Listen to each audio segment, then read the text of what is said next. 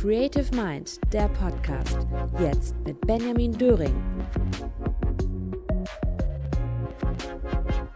Das folgende Interview war eine Veranstaltung des Jungen Wirtschaftsrates Rheinland-Pfalz. Besonderer Dank geht hierbei auch an Katharina vom Jungen Wirtschaftsrat, die das Interview organisiert hat. Und zwar ist heute wirklich ein besonderer Gast, Professor Dr. Dr. Hermann Simon im Interview. Professor Simon ist der Entdecker der Hidden Champions, der zahlreichen unbekannten Weltmarktführer des deutschen Mittelstandes. Er ist der Gründer des Beratungsunternehmens Simon Kucher und Partner, welches heute 1400 Mitarbeiter in 39 Büros in 25 Ländern hat. Er war Professor unter anderem am Massachusetts Institute of Technology, der Stanford University und der Harvard Business School als Experte für Preismanagement.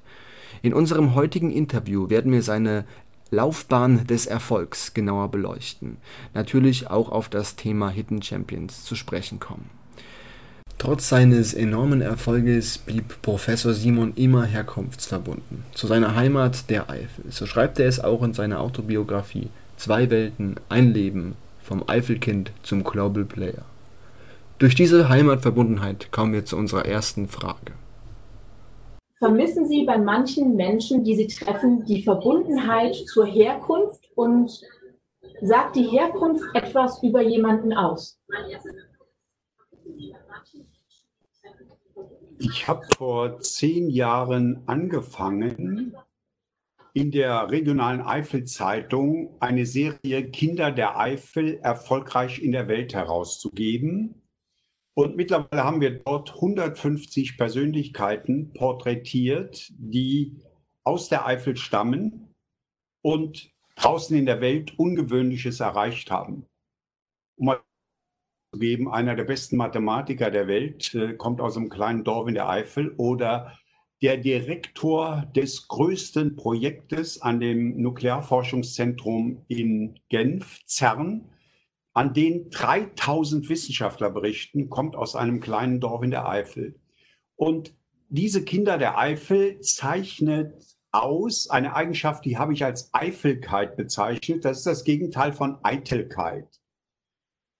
Und dann gibt es aber auch manche, die ich eingeladen habe zu einem Porträt, die nicht porträtiert werden wollen, nicht der armen Eifel mit dem bescheidenen Image der Eifel in Verbindung gebracht werden sollen. Insofern sieht man an diesen Herkunft haben. Die einen bekennen sich dazu, sind stolz daraus, dass sie aus den kleinen Dörfern und den einfachen Verhältnissen draußen in der Welt Großes geschaffen haben und die anderen wollen mit dieser bescheidenen Herkunft nichts zu tun haben.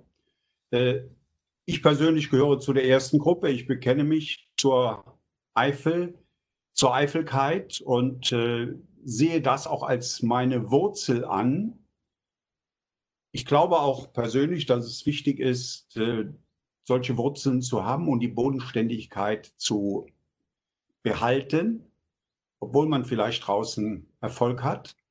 Und ein gewisses Vorbild für mich war auch in dieser Hinsicht Mario Adorf, der ja aus Main in der Eifel stammt und er hat ein Motto, man soll nicht weiter springen, als man spucken kann. Ich denke, das ist ein ganz gutes Motto.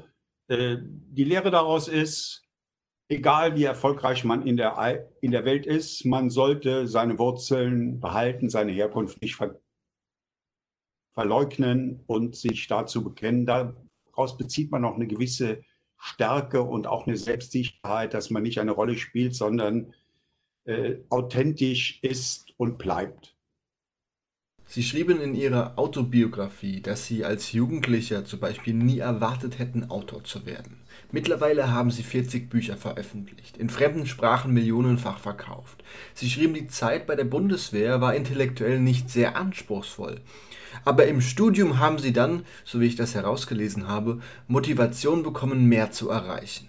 Ich wollte jetzt genauer darauf eingehen, welche Zielsetzung Sie in Ihrem gesamten Leben immer mal wieder hatten und vor allem auch, welche Ziele haben Sie erreicht, die Sie sich gestellt haben. Also die erste Aussage dazu ist, dass sich vieles im Leben aus Zufällen ergibt. Lernt man jemanden kennen, der einem dann Chancen bietet, ist man zur richtigen Zeit an der richtigen Stelle. Und ich halte nichts davon, wenn, wenn ein 14-Jähriger sagt, das ist mein Lebensplan und den werde ich so realisieren. Bei mir war das auf jeden Fall nicht so. Es war fast Zufall, dass ich zum Gymnasium ging. Äh, das kam so, ein Nachbarjunge wurde vom katholischen Pfarrer ausgeguckt, zum Gymnasium zu gehen. Das war damals üblich. Der katholische Pfarrer, der bestimmte, wer zum Gymnasium ging. Das hat mich dann doch etwas gewurmt. Und ich fing bei meinen Eltern zu sagen, ja, ob ich nicht doch zum Gymnasium gehen soll. Am letzten Tag des Anmeldeschlusses, das war der 15. Januar 1958, kommt mein Vater morgens ans Bett, ein, ein einfacher Eifelbauer, und fragt, willst du jetzt auf die höhere Schule gehen oder nicht? habe ich ja gesagt. Was wäre aus mir geworden, wenn ich Nein gesagt hätte? Das hätte ja auch aus einer Stimmung heraus genauso passieren können. Äh, als ich mit dem Studium fertig war, habe ich drei Angebote als Assistent bekommen. Ja, ein Angebot als Assistent bekommt man, wenn man ein gutes Examen gemacht hat, aber das haben viele gemacht. Aber es muss auch eine Stelle frei sein. Wenn keine Stelle frei gewesen wäre, dann wäre ich nicht an der Hochschule geblieben und Professor geworden, sondern wäre in die Praxis gegangen. Ich hatte auch Angebote aus der Praxis. Und so ergaben sich immer wieder Chancen. Ich habe gerade auch äh, international wichtige Leute kennengelernt, von denen ich gelernt habe, die mich gefördert haben. Also bitte nicht den großen Plan machen, sondern das nächste Ziel, das man vor Augen hat, äh, angehen und bearbeiten. Und ich habe, äh, da haben Sie recht, erst mal richtig angefangen zu arbeiten mit Beginn des Studiums. Da war mein Ziel, das Diplom zu machen. Dann hat sich die Gelegenheit zur Promotion ergeben. Da war mein Ziel zu promovieren. Dann bot mein Professor an, dass ich habilitieren könnte, was die Voraussetzung ist, um Professor zu werden. Okay, das ist das nächste Ziel. Das verbinde ich aber damit, nach Amerika zu gehen. Da bin ich ein Jahr nach Amerika gegangen und so ging das weiter, Schritt für Schritt. Und ich glaube, wenn man das richtig macht, was das nächste erreichbare Ziel ist und bestimmt, dann ergeben sich Chancen, die aber ganz anders aussehen, als man zu einem bestimmten Zeitpunkt denkt. Wenn Sie mich 1985 gefragt hätten, äh, wirst du mal die Universität verlassen und äh, das Unternehmen leiten, da hätte ich gedacht, kein Gedanke daran. Ich werde mit Sicherheit nicht die Professur aufgeben. Zehn Jahre später war das anders. Also auf das nächste Ziel hinarbeiten. Das gilt im Übrigen auch für Unternehmen. Wenn die sich zu Großes am Anfang vornehmen, dann, dann scheitern sie. Man muss auch zwischendurch das Ziel anpassen. Und dieses überschaubare, nähere Ziel mit Entschiedenheit angehen. Und wenn man das erreicht hat, dann ergibt sich ein neues Ziel. So, so sehe ich den, meinen eigenen Weg. Äh, das ist kein Rezept, aber ich bin skeptisch, wenn ein 18-Jähriger oder ein, einer, der gerade sein Studium abgeschlossen hat mit 23 äh, oder 24, sagt, so in 30 oder 40 Jahren will ich dieses oder jenes erreicht haben. Mag es geben, bei mir war es nicht so. Wäre das auch der Rat, den Sie jüngeren Menschen, die vorm baldigen Ende ihres Studiums stehen, definitiv mitgeben würden? Wäre das eher kurzfristig oder eher vernünftigerweise mit klarem Kopf die nächsten drei, vier, fünf Jahre planen und dann weiterschauen? Ich so sehen. Mhm. Äh, ein Beispiel, ich habe mich dann entschieden, das wären im kommenden Abschnitt gab es leider Verbindungsprobleme, ich werde deswegen die Antwort von Professor Simon Kurz zusammenfassen. Und zwar gibt er das Beispiel, dass er bereits als Professor, als junger Professor am Massachusetts Institute of Technology in Boston tätig war. Als er nach einem Auslandsstandort für sein Beratungsunternehmen gesucht hat, fiel seine Wahl deswegen auch auf Boston, direkt gegenüber dem MIT. Daran habe ich überhaupt nicht 1978 gedacht und realisiert wurde das 1996. Aber die Möglichkeit dafür wurde 1987 eröffnet, als ich zum ersten Mal nach Amerika. Gab es in Ihrer Laufbahn auch eine Entscheidung, die Sie bereuen oder die Sie heutzutage aus Ihrer jetzigen Sichtweise anders machen würden? Es gibt natürlich viele Dinge, die ich anders machen würde. Äh, ein Beispiel aus, aus äh, dem Führungsaspekt. äh, wenn man den Eindruck hat, dass man mit einem Mitarbeiter nicht zurechtkommt, sei es wegen Qualifikation, sei es, weil die Chemie nicht stimmt oder, oder der Mitarbeiter charakterliche Mängel hat, dann sollte man sich möglichst früh von ihm trennen.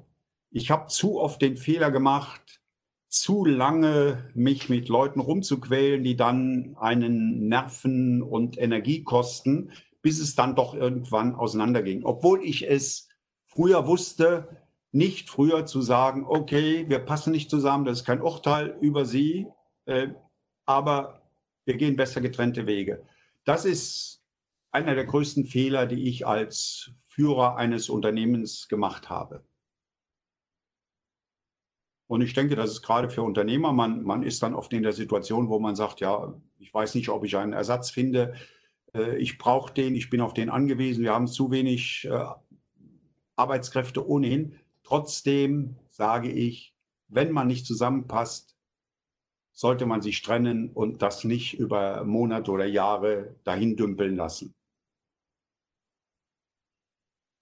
In Ihrem Buch, in Ihrer Autobiografie, gehen Sie natürlich auch darauf ein, wie Sie zu Ihrem Begriff Hidden Champions gekommen sind. Und Sie haben 1987 in Düsseldorf den Harvard-Professor Ted Levitt getroffen. Der hat Ihnen eine Frage gestellt, ich würde die mal gerne vorlesen.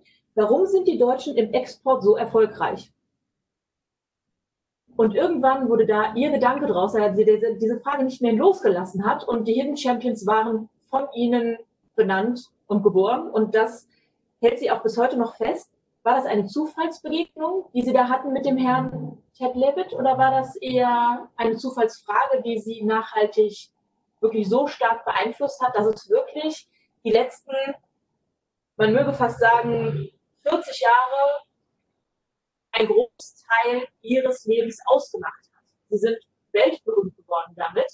Sind das solche Zufälle, die Sie stark geprägt haben? Ja, Zufall. Ist das Glück oder ist das auch das Ergebnis von Möglichkeiten, die man schafft? Also ich, ich kannte Ted Levitt äh, aus, aus Harvard vorher schon. Äh, er hat den Ausdruck Globalisierung weltweit populär gemacht mit einem viel beachteten Aufsatz in der Harvard Business Review 1983. Und insofern hat ihn natürlich internationale Wettbewerbsfähigkeit sehr interessiert. Er war als Elfjähriger aus Deutschland, jüdischer Abstammung, rausgegangen und kam dann das erste Mal wieder nach Deutschland. Er hatte auch nie eine einfache Beziehung zu Deutschland. Und weil er mich kannte, hat er mich dann zu diesem Gespräch eingeladen. Dann stellt er die einfache Frage, warum sind die Deutschen im Export so erfolgreich? Und genau im Jahr vorher, 1986, war Deutschland zum ersten Mal Exportweltmeister geworden. Das war also eine einfache, aber naheliegende Frage. Und wenn einem diese Frage gestellt wird, da hat man spontan den Gedanken, ja, das sind die großen Unternehmen BMW, Daimler, Siemens, BASF und so weiter. Und ich bin dann immer dieser Frage weiter nachgegangen, habe Diplomarbeiten da drauf gesetzt und äh, in diesem Zuge haben wir diese mittelständischen Weltmarktführer entdeckt. Der erste äh, Diplomant war 1989 ein äh, junger Mann, der heute Professor an der Humboldt-Universität in Berlin ist, Daniel Klapper. Der hat 39 dieser wenig bekannten mittelständischen Weltmarktführer entdeckt. An der Universität Mainz habe ich dann weitere Arbeiten, auch äh, Doktorarbeiten in Auftrag gegeben und so wurde die Zahl immer größer. Ich habe gerade in den letzten Wochen die, die Liste nochmal bearbeitet. Ich bin jetzt bei 1558 Hidden Champions. Das sind Firmen, die in ihrem Markt zu den Top 3 in der Welt gehören oder Nummer 1 auf dem Kontinent sind und weniger als 5 Milliarden Umsatz machen und im Publikum nicht oder wenig bekannt sind. Und äh, das war ein Glücksgriff, dass ich die 1990 zum ersten Mal Hidden Champions genannt habe, weil das ist ein Widerspruch. Ein Champion kennt man normalerweise hidden, verborgen. Was steckt eigentlich dahinter? Und das ist zu einem äh, Begriff geworden. Ich habe es letzte Woche nochmal aufgerufen, der mehr als 900.000 Mal erscheint wenn man ihn in Anführungszeichen in Google eingibt. Das ist also ein, ein Weltbegriff geworden. Und das zum Beispiel Das chinesische Buch, was mir Benjamin äh, gerade gezeigt hat, ist über eine Million Mal verkauft worden in China. Sowas ist eine Glückssache. Das war übrigens nicht mein Forschungsgebiet. Mein Forschungsgebiet äh, war und ist Preismanagement. Das war mir ein Hobby mit den Hidden Champions, hat, hat aber äh, diese ja, Berühmtheit, kann man sagen, erlangt. Glück, Glücksgriff, Zufall. Man musste allerdings auch liefern, damit dieses Potenzial äh, manifest und, und offengelegt wurde. Da haben wir auch einige Arbeit reingesteckt über die letzten äh, 35 Jahre, kann man sagen. Sie haben ja bereits gesagt, Ihr Buch über Hidden Champions hat sich in China bereits über eine Million Mal verkauft. Mir ist hierbei aufgefallen, vor wenigen Jahrzehnten hätte kein BWLer davon gesprochen, wie gut sich ein Buch in China verkauft. China ist auf dem aufsteigenden Ast. Allgemein Asien ist auf dem aufsteigenden Ast. Ja, es ist nicht nur China, es ist Indien, es sind die ASEAN-Staaten. Wie blicken Sie allgemein in eine Zukunft mit größerer Konkurrenz? und dann speziell auch eben für Hidden Champions. Wie sind diese auf diese Zukunft vorbereitet, auf eine Zukunft der Asiatisierung und auch in Bezug auf China als größter Konkurrent für eben, wie Sie in Ihrem Buch schreiben, für den deutschen Mittelstand? Also im Moment ist unser Weltbild natürlich äh, durch Corona dominiert. Und ich habe mich bisher geweigert, etwas zu schreiben oder auch in Interviews äh, viel zu sagen über die Welt nach Corona, wie wird sich Corona auswirken, weil ich behaupte, kein Mensch weiß das. Es kann sein, dass keine zweite Welle kommt, dass ein Impfstoff entwickelt wird und äh, wir unseren Kindern in zwei Jahren erzählen, da war mal was ganz Seltsames, sieben Jahre 2020, da stand alles einige Monate still. Es kann auch sein, dass dieses Thema eine zweite und dritte Welle erzeugt, kein Stoff entwickelt wird und äh, wir über, über Jahre hinaus damit beschäftigt sind und in eine tiefe Rezession rutschen. Also das mal vorausgeschickt. Ich will jetzt mal versuchen, die Welt zu beschreiben, ohne zu sehr auf Corona abzustellen. Und da sehe ich Folgendes beim Thema Globalisierung.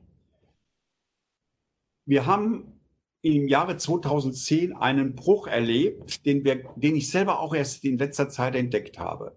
Und zwar wie folgt. Von 1990 bis 2010 sind die globalen Exporte um das Doppelte gewachsen wie das globale Bruttoinlandsprodukt. Also doppelt so große Wachstumsraten für die Exporte wie für die Inlandsprodukte. Seit 2010, nach der Finanzkrise, sind die beiden Wachstumsraten fast gleich. Die Exporte wachsen eine Nuance stärker. Das heißt, in dem Sinne haben wir schon eine Deglobalisierung erlebt, dass der internationale Austausch deutlich langsamer wächst als in den Jahrzehnten davor. Und ich glaube, das wird sich fortsetzen und vielleicht durch Corona noch beschleunigt. Das hat übrigens auch nichts mit Trump zu tun. Der hatte auf diese langfristigen Tendenzen keinen wirklichen Einfluss. Das bedeutet aber nicht, dass internationale Aktivitäten weniger wichtig werden. Sie werden nur anders. Statt zu exportieren um die Welt herum, werden wir in den jeweiligen Zielmärkten produzieren. Das bedeutet beispielsweise für deutsche Unternehmen, dass sie viel stärker in China und auch in Amerika investieren. In China sind deutsche Unternehmen übrigens sehr stark, auch mit mehr als 2000 Fabriken vertreten. In Amerika sind wir schwächer als in China. In China ist Volkswagen zum Beispiel Weltmarktführer. Umgekehrt bedeutet es, dass chinesische Firmen viel stärker in Deutschland investieren müssen, statt von China nach Deutschland zu exportieren. Und das haben sie in den letzten Jahren hauptsächlich über Akquisitionen gemacht. Da gibt es ungefähr jetzt 250 chinesische Akquisitionen in den letzten fünf Jahren. Das wird stärker kommen, dass die Chinesen hier Fabriken bauen. Im Moment gibt es nur vier chinesische Fabriken hier, die neu gebaut wurden. Und äh, ich glaube, dass wir in den nächsten zehn Jahren eine regelrechte Welle erleben werden.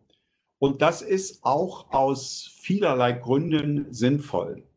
Erstens, wir haben jetzt gesehen, dass die globalen Lieferketten doch äh, ein gewisses Risiko beinhalten. speziell wenn es um medizinische Produkte oder kritische Produkte geht. Äh, das Risiko, dass irgendwo was nicht klappt in einem Hafen, äh, bei, bei Luftlinien ist größer, wenn das so komplex um die ganze Welt herumläuft. Zweiter Grund, äh, Umwelt und Ökologie. Ich war letztes Jahr in Nordvietnam und mit meiner Frau und wir sind äh, in so einer Bucht, einer berühmten Bucht, Halong Bucht gefahren, waren auf einem Schiff eine Nacht. Da habe ich Mineralwasser bestellt. Was wurde mir serviert? Gerolsteiner.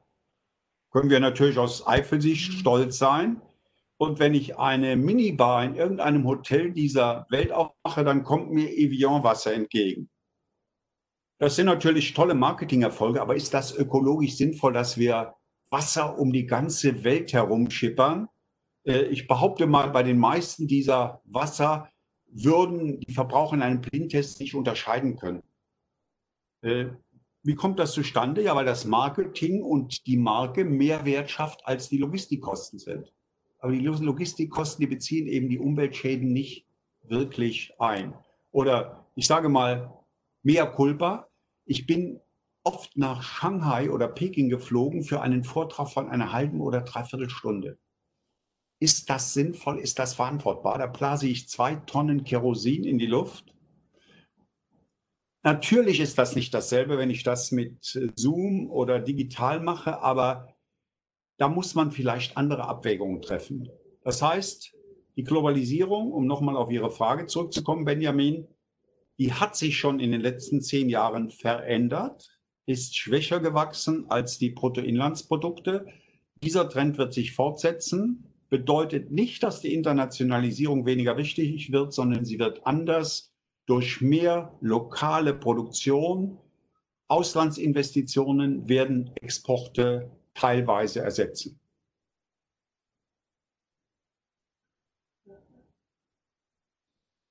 Das waren die Fragen von Benjamin und mir. Vielen lieben Dank, schon eine spannende erste halbe Stunde. Wir würden jetzt gerne die Runde öffnen und den Zusehern, Hörern, Schauern auch die Möglichkeit geben, Fragen zu stellen ja, an Herrn Professor Simon. Gerne. Ich hoffe, ich habe nicht zu ausführlich und zu lang geantwortet, aber es sind natürlich komplexe und interessante Fragen, bei denen man auch nicht das in einem Satz abhandeln kann. Ja, ich bin gespannt jetzt auf die Fragen der Zuhörer. Äh, sagen die auch, wer sie sind, wo sie herkommen? Das interessiert mich natürlich also wenn einer aus der Eifel dabei ist, der kann dann die, Fragen, äh, die Frage auch auf Eifler Platz stellen, dann beantworte ich die auch so. ja, guten Abend, äh, Herr Simon, vielen Dank. Äh, ich fange dann einfach mal an. Das ist der äh, Julian, ja? Genau, ja, Julian. Und mich würde gerade Ihr letzter Stichpunkt, den fand ich ganz interessant. Sie hatten gesagt, statt zu exportieren, werden wir mehr im Zielland produzieren.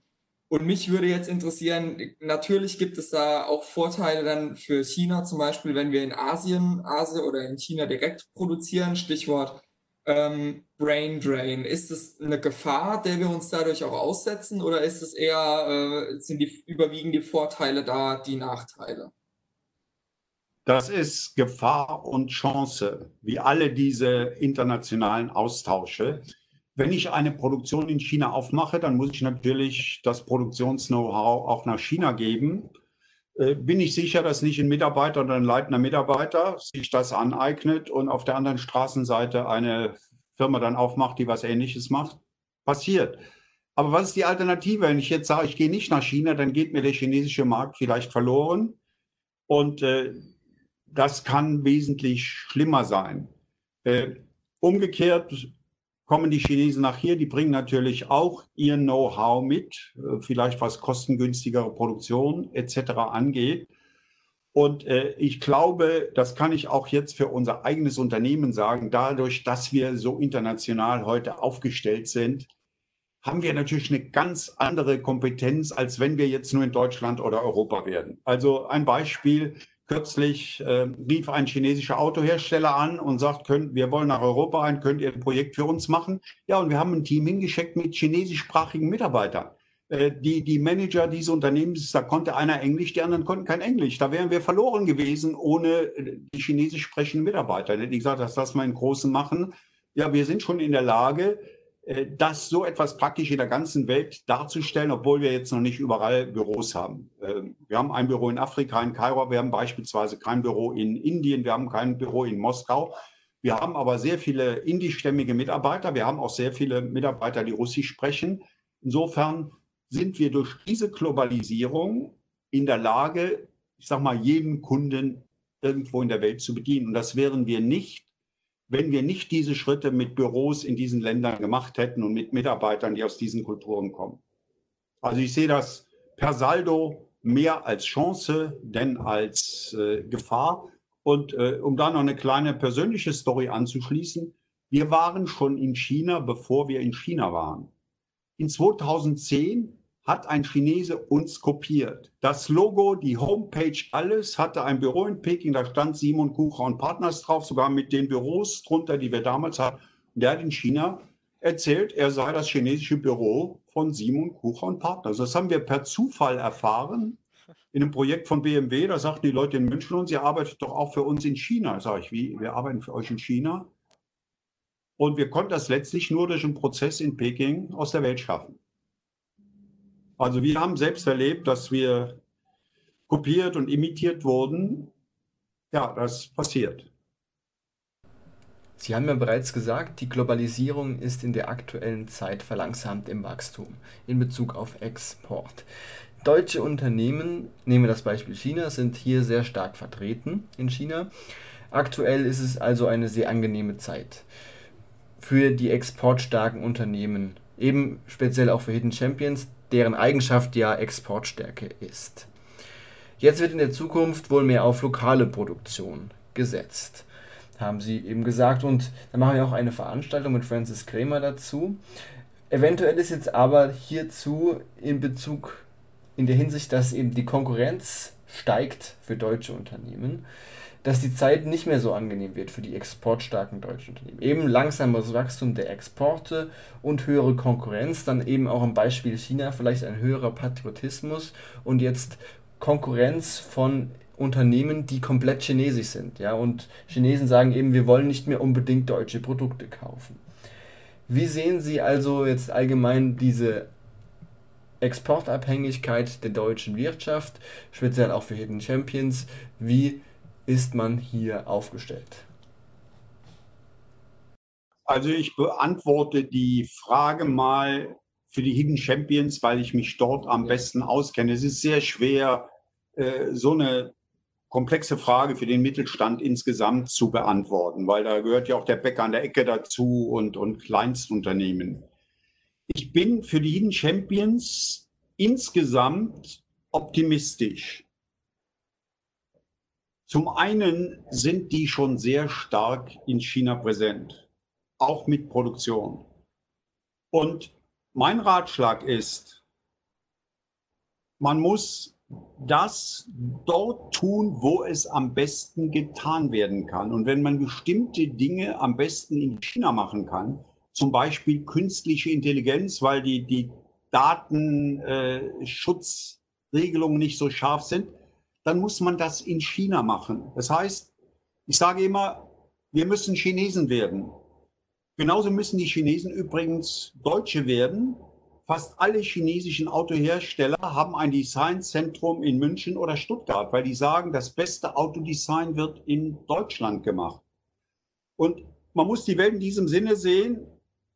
Ich muss jede Tätigkeit dort tun, wenn ich ein globales Unternehmen sein will, wo sie am besten getan werden kann. Am besten heißt vom Ergebnis des Produktes her oder von den Kosten her. So wird zum Beispiel alles, was wir im Internet machen, bei uns aus, wir haben zwei Büros im Silicon Valley, von dort aus koordinieren. Wir machen kaum ein Internetprojekt, wo nicht Leute aus unseren Silicon Valley Offices involviert sind. Äh, umgekehrt haben wir unsere Gruppe für Maschinenbau in, in Deutschland sitzen, weil hier der beste Maschinenbau ist. Also wenn man diese Maxime beherzigt, äh, dann sehe ich keine sehr große Gefahr. Wo ich natürlich eine massive Schwäche äh, der deutschen Unternehmen und auch der Hidden Champions erkenne, das ist beim Thema Digitalisierung und zwar noch spezieller beim B2C, also Digitalisierung für Massenmärkte. Bei äh, B2B-Märkten, industriellen Märkten sind wir ziemlich gut in der Digitalisierung und äh, oft auch führend. Ich gebe Ihnen mal zwei Beispiele. Teamviewer ist mittlerweile bekannt, weil die ja an die Börse gegangen sind. Die Software von TeamViewer ist auf mehr als zwei Milliarden Geräten in der Welt installiert. Oder nehmen wir noch einen Fall, den kaum einer von Ihnen kennt. Sagt jemandem die Abkürzung SLSTM etwas. Das steht für Long Short Term Memory. Das ist eine Software, die zum Beispiel hinter Siri steht. Sie benutzen wahrscheinlich Siri, aber keiner weiß, dass dahinter LSTM steht von Professor Schmidhuber an der Technischen Universität München entwickelt, auf mehr als drei Milliarden Smartphones in der Welt installiert. Das weiß kein Mensch. Es weiß auch keiner, dass Apple mehrere hundert Zulieferer in Deutschland hat. Da denkt man, Apple ist ein amerikanisches Produkt und wird in China gefertigt. Mehrere hundert Zulieferer von Apple kommen aus Deutschland. Äh, wir sind eben mit den Hidden Champions nicht in diesem Consumer-sichtbaren Bereich tätig, aber hinter der Bühne, da läuft die deutsche Maschinerie und diese Firmen sind meistens so extrem spezialisiert, dass die Eintrittsbarrieren für Newcomer da sehr hoch werden. Und wenn sie dann auch in China und Indien zusätzlich stark sind, dann geht auch keine Gefährdung mehr, äh, so große Gefährdung von, von China aus, weil sie sind ja selber dort, nutzen die Vorteile dort. Also große Chance, wenn man das richtig macht. Und natürlich Risiken, wenn man es nicht packt, nicht schnell genug macht oder nicht am richtigen Ort macht. Nein, mein Name. Ursprünglich komme ich aus dem Saarland, also gar nicht so weit weg von der Eifel. Ich arbeite und lebe jetzt. Ich komme ja auch halb aus dem Saarland. Meine Mutter ist aus dem Saarland. Von wo kommen Sie im Saarland? Ah, okay. Äh, geboren in Saarlouis und aufgewachsen in Dillingen. Ja, dann kennen Sie vielleicht auch Hemmersdorf, da ist meine Mutter her. Gehört ja, heute zu ja Vielleicht fünf Minuten. Ja. Fünf oder zehn Minuten, ja. ja. Ähm, genau, mittlerweile lebe ich in der Rhein-Neckar-Region. Ähm, also ich äh, mein, bin selbstständig, habe eine eigene, eigene Unternehmensberatung mit 25 Mitarbeitern oh. in Mannheim und lebe selbst in Heidelberg. Und ähm, genau, äh, ich hatte jetzt eine Frage, die vielleicht auch spezifisch in diesem Bereich irgendwo angesiedelt ist. Und zwar, ich selbst da jetzt noch in natürlich kleinerer Größe, wir beschäftigen uns hauptsächlich mit Themen Technologie, Digitalisierung, ähm, beraten und setzen dort auch Technologieprojekte um. Und äh, einerseits politisch, aber natürlich auch für das Unternehmen äh, habe ich öfter mal den Gedanken an Expansion, habe dann natürlich irgendwo auch äh, USA und China irgendwo auf dem Schirm als Idee, habe da aber dennoch einen recht großen Respekt, vor allem deswegen, weil wenn ein Unternehmen Produkte herstellt und mit denen auf, das, auf den ausländischen Markt geht, dann gibt es dieses Made in Germany äh, äh, Image sozusagen, das auch genutzt werden kann. Äh, jetzt ist ja gerade Beratung was, was sehr People, People Business äh, ist. Und ähm, ich habe auch selbst schon mal mit Amerikanern und mit Chinesen gearbeitet. Da äh, hatte ich kulturell recht große Konflikte, so ein bisschen auch nach dem Motto not in, das Not Invented Here Syndrom. Ähm, wie kann ich mir das denn vorstellen? Äh, wie, wie, wie Sie da die kulturelle Integration in diese Länder, in diese Firmen dort geschafft haben, dass die nicht nur deutsche Produkte kaufen, sondern sozusagen auch eine Beratung eines Deutschen irgendwo in Anspruch genommen haben? Also erstmal liegen Sie richtig, wenn Sie großen Respekt vor diesen Schritten haben, weil äh, das ist alles andere als einfach. Und äh, es ist auch richtig, Export ist wesentlich einfacher, nicht wegen des Made in Germany nur, sondern man, man baut ein Produkt und äh, verkauft das dann im Ausland. Äh, als genau. Berater bauen Sie kein Produkt, sondern Leute kommen zum Kunden und äh, lösen dessen Probleme. Und äh, ich glaube, ganz, ganz entscheidend ist, dass man selber äh, kulturell anpassungsfähig ist und dass man innovativ ist. Warum, warum wir, waren wir erfolgreich? Weil wir der Innovator, der Pionier in der Preisberatung waren. Wir sind heute Weltmarktführer in der Preisberatung, also selbst ein Hidden Champion. Und das war für die Amerikaner auch neu. Aber wenn wir gekommen wären und dasselbe wie, wie Boston Consulting oder McKinsey machen, sagen, wir sind jetzt auch ein allgemeiner Managementberater in Amerika, dann hätte jeder gegähnt und es wäre keine Tür aufgegangen. Also man muss schon mit etwas Besonderem kommen. Und dann muss man natürlich, das ist das, das Schwierigste bei der ganzen Sache, einheimische Mitarbeiter gewinnen und sie anlernen. Zum Beispiel im Falle Amerikas, äh, die Gründer bei uns und äh, die, die Hauptleute, die hatten alle Amerika-Erfahrung. Das war schon mal eine gute Voraussetzung. Und dann haben wir zwei amerikanische Absolventen angeheuert. Äh, 1996 war das und die für ein Jahr nach äh, Bonn gebracht. Wir hatten damals nur das Büro in Bonn. Einer ist heute noch Partner und der andere ist vor einem Jahr auch als Partner ausgeschieden. Also beide wurden Partner, weil Consulting kann man nur mit einheimischen Mitarbeitern machen. Sie können nicht in, in China ein Consulting-Unternehmen aufbauen und da Deutsche nur hinschicken. Man braucht Chinesen. Und äh, das ging aber ganz gut. Da spielte auch eine, eine gewisse Rolle meine Beziehung zu Hochschulen äh, in Amerika und auch in anderen Ländern, Frankreich dass ich Professoren kannte und wir dadurch auch an erstaunlich gute Absolventen auch von Spitzenuniversitäten rankommen. Das ist die größte Schwierigkeit und dass die dann auch bei der Stange bleiben. Und die beiden ersten Amerikaner, die sind, äh, ja, die sind seit 1996 da. Der eine ist, wie gesagt, letztes Jahr ausgeschieden. In Frankreich haben wir zwei ähnliche. Äh, ich war kürzlich noch in der Eifel, da äh, sind wir äh, an einer Stelle vorbeigefahren mit, mit dem Fahrrad, dann sage ich zu meiner Frau, hier habe ich 1998 am Handy Florent Jacquet verpflichtet. Da hat Florent Jacquet aus Paris angerufen, der gerade Examen gemacht hat, sagte ich, fange bei euch an, der ist heute noch bei uns, Partner und Zweiter, der heißt Franck Brot, zur gleichen Zeit bei uns angefangen, ist heute Partner. Also die waren auch dann beide in Bonn ein Jahr, um angelernt zu werden und sind dann nach Paris zurückgegangen. Aber ist für ein Consulting-Unternehmen ein schwieriges Thema. Es kommt, sagen wir, das Gegenteil von Made in Germany dazu. Consulting hat ja eigentlich den Stempel Made in America. Wenn man also aus Deutschland kommt, dann muss man quasi schon eine Rechtfertigung haben, während wenn ein Consultant aus Amerika kommt, äh, das wird als normal angesehen, so wie bei Maschinen das Made in Germany. Aber ich würde mich trotzdem davon nicht entmutigen lassen. Okay, vielen Dank. Ähm, ich äh, habe noch mal eine Frage zur, zur Eifel oder allgemein zu, sagen wir mal, Regionen außerhalb dieser klassischen Metropolregionen. Ähm, da waren ja gerade in den letzten Jahren gab es ja viele Probleme mit Abwanderung in die Städte, auch für die Unternehmen vor Ort äh, Nachwuchs, Mitarbeiterrekrutierung war ja, wurde ja wahrscheinlich immer schwieriger. Und ich frage mich ehrlich gesagt ähm, aktuell, nachdem ja die Entwicklung äh, durch, durch Covid äh, jetzt so waren, dass immer mehr Mitarbeiter ähm, ja, von zu Hause arbeiten, teilweise ja sogar die, die Vorgabe gemacht wird, äh, ihr könnt arbeiten, wo ihr wollt, ob das nicht vielleicht auch Chancen äh, ob sich daraus Chancen ergeben für eben ähm, Unternehmen in solchen Regionen. Die Frage, die ich mir stelle, ist, dass, ob, ob solche Regionen wie die Eifel beispielsweise durch diese Covid-Entwicklung vielleicht sogar profitieren können. Ja. Maurice, wie viel Zeit habe ich zur Beantwortung dieser Frage?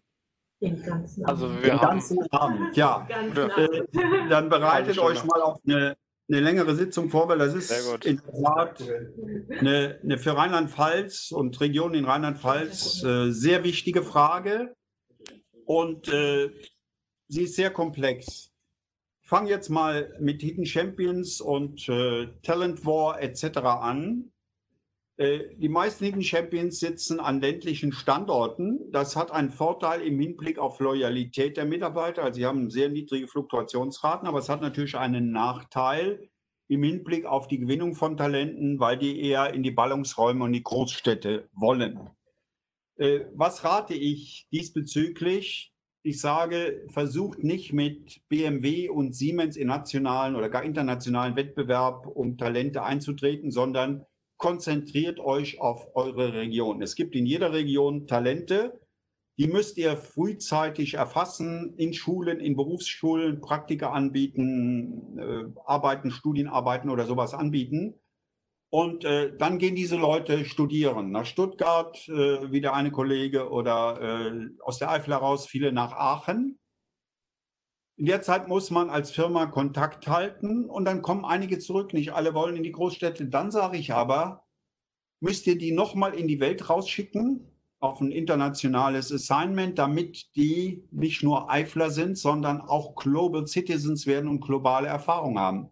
Und wenn diese Leute dann zurückkommen, dann sind die vorbereitet, auch Führungspositionen in einem Unternehmen zu übernehmen. Natürlich spielt neben der Region auch äh, das Unternehmen eine Rolle. Mal ein, ein eklatantes Beispiel. In Prüm in der Eifel, das ist ja von Mainz aus gesehen ziemlich abgelegen und auch war früher auch generell sehr abgelegen. Da gibt es die Firma Tesla Grohmann Engineering. Früher hieß die nur Grohmann Engineering bis 2017.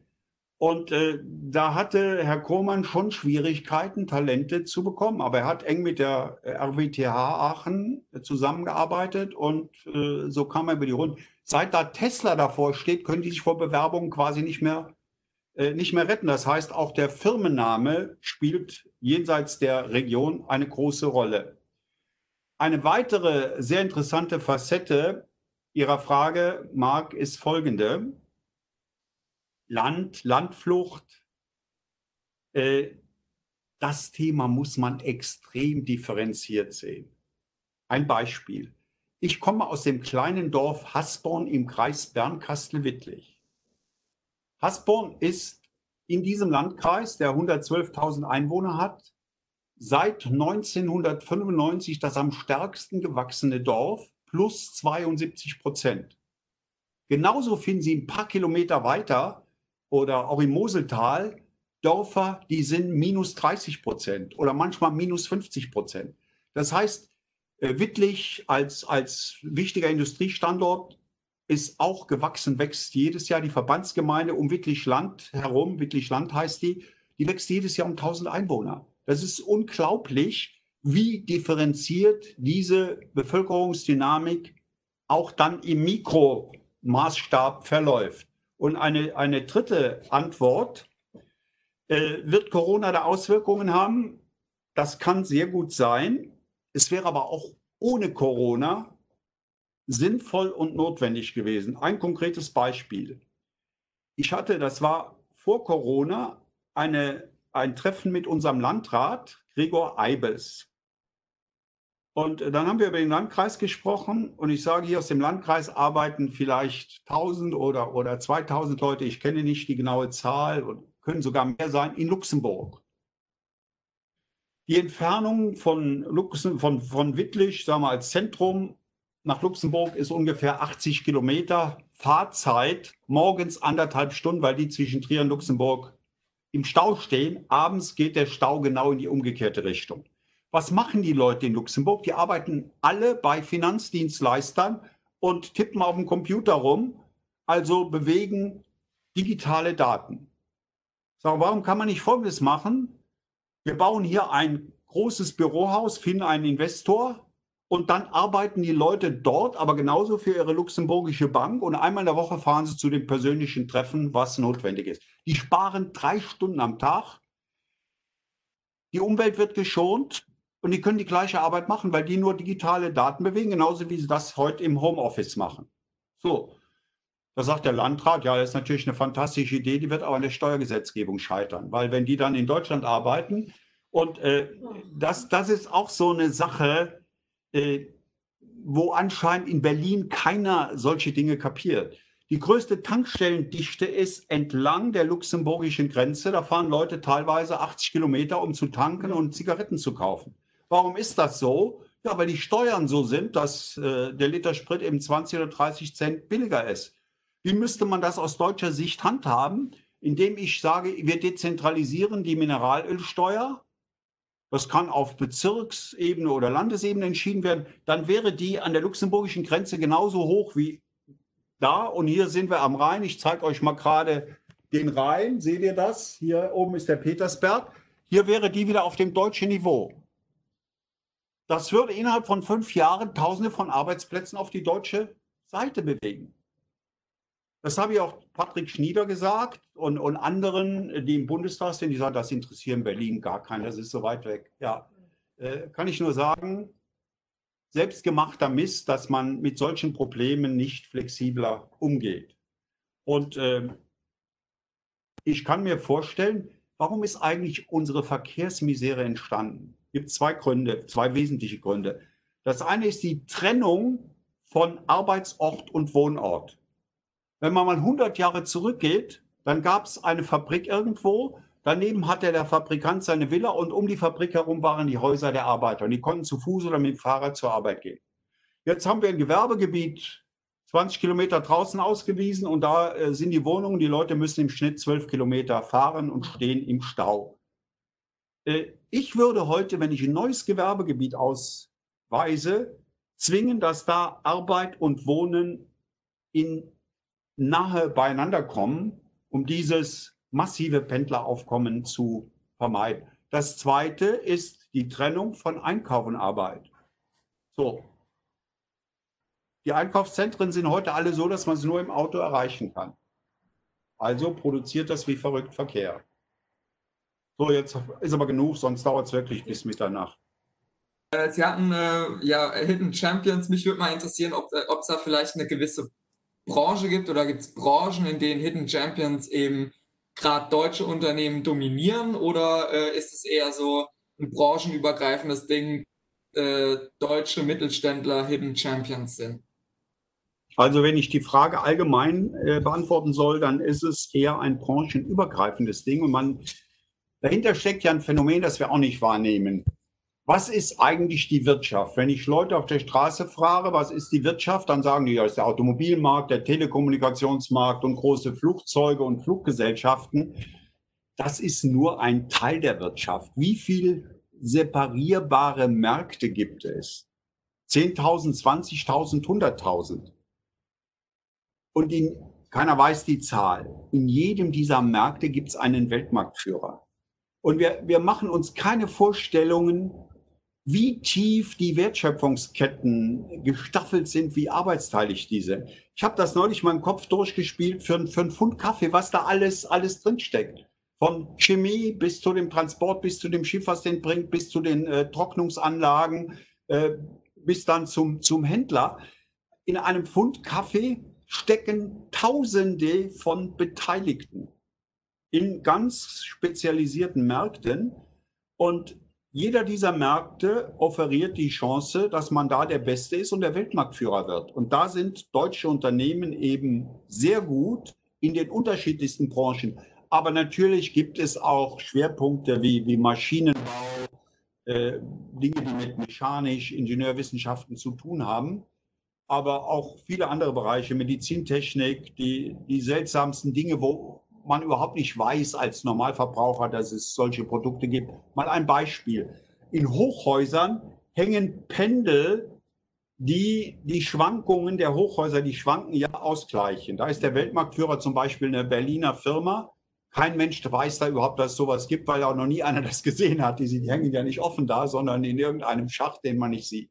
Und davon könnte ich Ihnen 100 Beispiele bringen von Produkten, von denen man nicht die geringste Ahnung hat. Nehmen wir einen speziellen Bereich Oberflächentechnik, Oberflächenbearbeitung. Wie viele Firmen es gibt, die irgendwas mit Oberflächen bearbeiten. Es fängt Lackiererei an, Behandlung von irgendwelchen Materialien, äh, wo Oberflächen gehärtet, gefärbt, äh, mit bestimmten Nanogate, äh, Nanotechnologie versehen werden. Das kann man sich nicht vorstellen.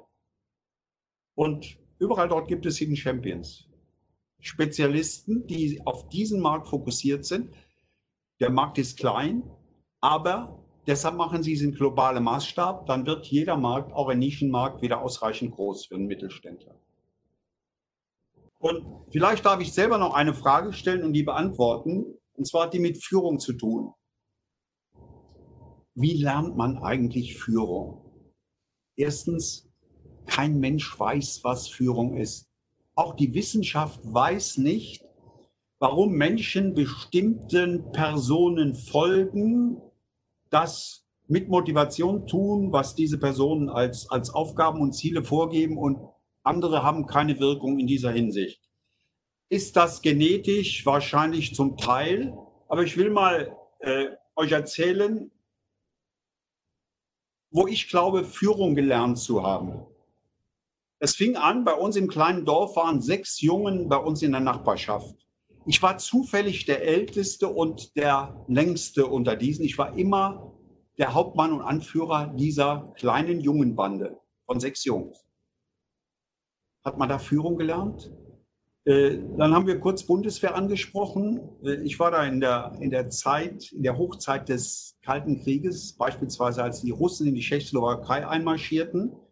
Und äh, die meisten wissen ja, dass das Jagdbombergeschwader 33, bei dem ich war, einen Auftrag hatte, der heißt nukleare Teilhabe, nämlich Atombomben auf bestimmte Ziele jenseits des Eisernen Vorhanges zu haben. Und ich kann euch sagen, während dieser Zeit tanzte dort der Bär ständig NATO-Alarm. Bei einem NATO-Alarm war ich Offizier vom Dienst, halb zwölf nachts. Die halbe Kompanie, oder die heißt jetzt anders als bei euch nicht Kompanie, sondern Staffel besoffen. Und äh, wir mussten den Atomtransport schildern. Ich konnte ja leider nicht Pilot werden, wegen Farbschwäche. Und die Soldaten wurden für diesen Zweck mit scharfer Munition ausgerüstet. So, ich stehe da vor 120 Leuten, Mitternacht, die Hälfte besoffen. Dann sagt einer, Simon, wenn du mich nicht in Ruhe lässt, bist du der Erste, den ich abknalle. So, ich habe dann dieses Problem mit Hilfe eines Unteroffiziers, der hessischer Mittelgewichtsmeister war, bereinigt. Ab da war Disziplin.